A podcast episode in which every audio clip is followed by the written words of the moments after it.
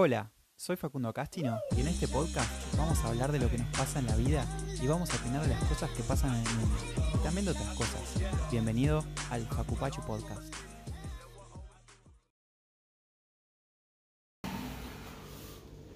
Bueno, a ver, ¿cómo empiezo? Eh, hoy, 20, no, hoy es, hoy es 8 de abril, 8 de abril, hoy 8 de abril a las 6, 7, 6.50, 7 y 10 por ahí de la tarde, mientras estaba en la sala de espera de mi médico cirujano, al cual voy una vez por mes para revisarme la rodilla, porque hace cuatro meses me la operé por ligamentos cruzados. Este, bueno, como estaba, estaba en la sala de espera, tenía la ventana acá y se veía la vereda. Imagínate que la vereda estaba acá de este lado. Ah, yo siempre dejo la bici ahí, la dejo atada cuando voy, tubi, a la vista. Soy siempre ahí con el tubi, mirando con el celular. Me doy vuelta a ver si está, mi tubi. Y bueno, cada 20, 30 segundos. A lo cual, eh, entre ese tiempo que no, no miré más la bicicleta, desapareció. O sea, me la robaron, me la hurtaron. Y, y nada, y salí corriendo, me robaron la bici, tipo, fui a la esquina, fui, miré para todos lados y no encontré nada, obviamente. Se la robaron así. Profesionales, la verdad. Estoy en Argentina y es así esto.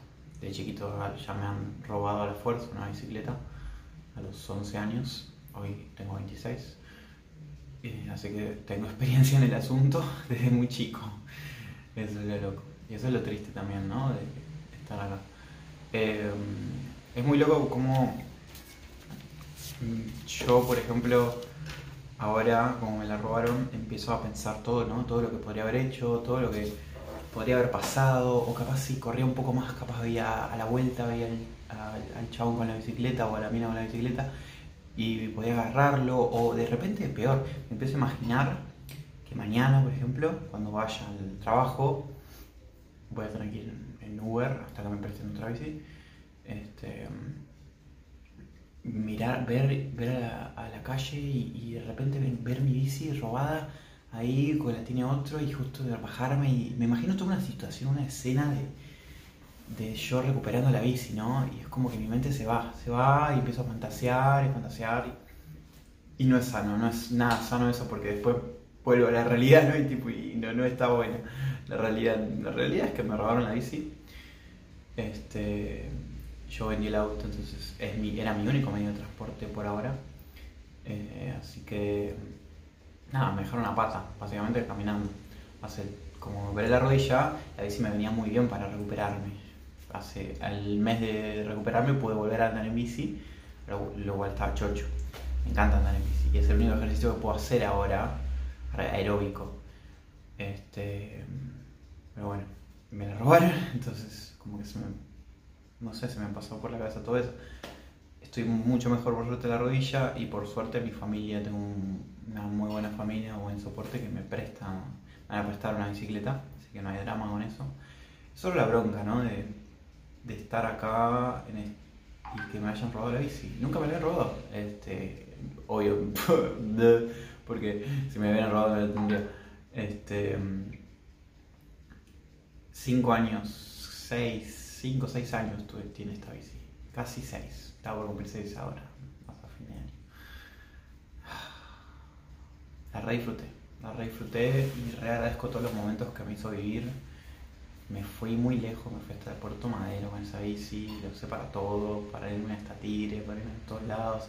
La usaba diariamente para ir al trabajo, pero me la robaron. Y así sucede, así sucede cuando vivís acá, en este país. En un país así donde te roban todo. Y yo estaba con la idea, ¿eh? Yo estaba con la idea de que en algún momento capaz me la robaban. Pero venía tan bien, de, venía en buena racha, ¿no? Lo digo más que nada porque de chiquito me robaron una bici, entonces sé lo que se siente. Y cuando era chiquito me la robaron a la fuerza. Ahora me la hurtaron, básicamente. Me la cortaron la cadena y se la llevaron. una cadena de mierda para esa bici. A ver, una así, Tenía dos, por suerte tengo otra más. Miren lo que es esto. Esto lo cortás con, un, con una tijera, básicamente. Esto para los chorros de Argentina es tipo, flaco, que le pusiste un moño, un lataste con un cordón. Y sí, ¿qué va a ser? Yo me imagino que, como la dejo a la vista siempre, toda mi vida me imaginé, sí, mi siempre me imaginé que como la dejo a la vista, si la ataba con eso, era como, bueno, capaz tardan un milisegundo más en robarla. No, no es que pensaba que con eso no, me la iban a robar, pero sí me la robaron. no se escuchó nada, no se escuchó nada. Un ninja el o la mía, un ninja.